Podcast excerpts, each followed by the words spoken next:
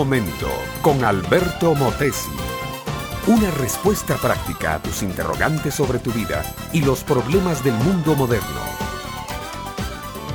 Las palmeras estaban de fiesta.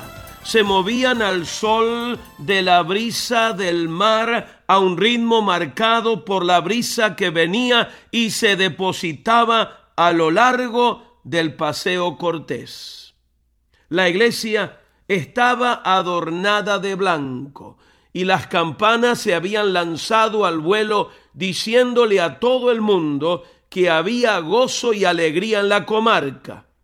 Jorge y Arelis salieron de aquella iglesia seguros de que ellos eran la pareja ideal.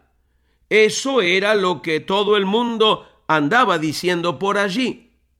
Él era un tremendo hombre de negocios, brillante en sus ideas, magnífico en sus ideales. Ella era una mujer de letras, una devoradora de libros, una intelectual nata. Jóvenes, educados, cultos, con principios sanos, ¿qué más se les podía pedir?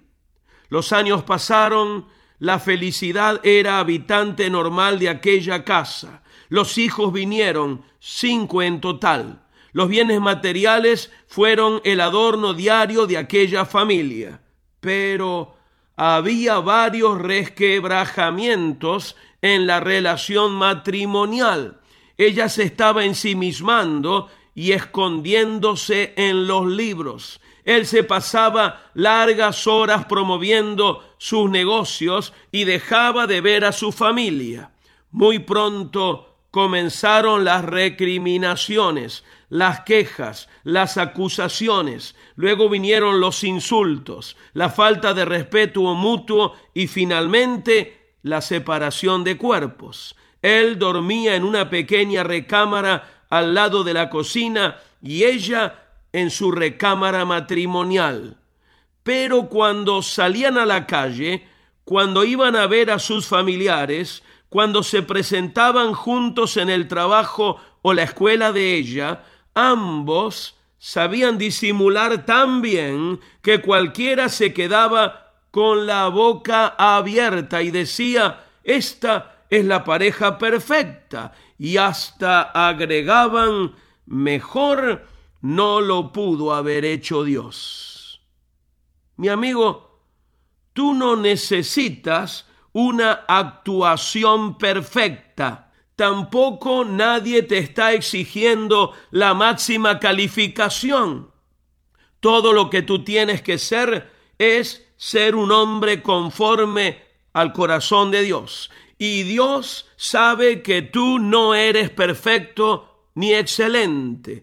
Él conoce tu debilidad y tu pecado.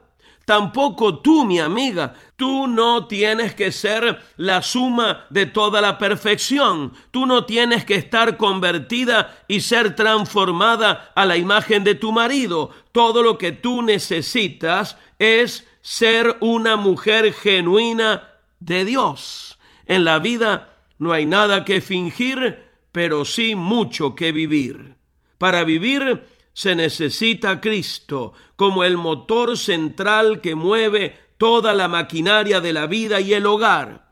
Si ustedes como individuos primero y como pareja luego lo invitan a venir a su corazón y lo convierten en Señor y Rey, Él vendrá, les perdonará, les salvará de sus pecados y les pondrá en una nueva dimensión de amor genuino, de integridad y de sinceridad, sin máscaras en el matrimonio. Invítenlo ahora y él lo hará. Este fue Un Momento con Alberto Motesi. Escúchanos nuevamente por esta misma emisora. Puedo continuar bendiciendo tu vida. Busca mi página oficial facebook.com barra Alberto Motesi.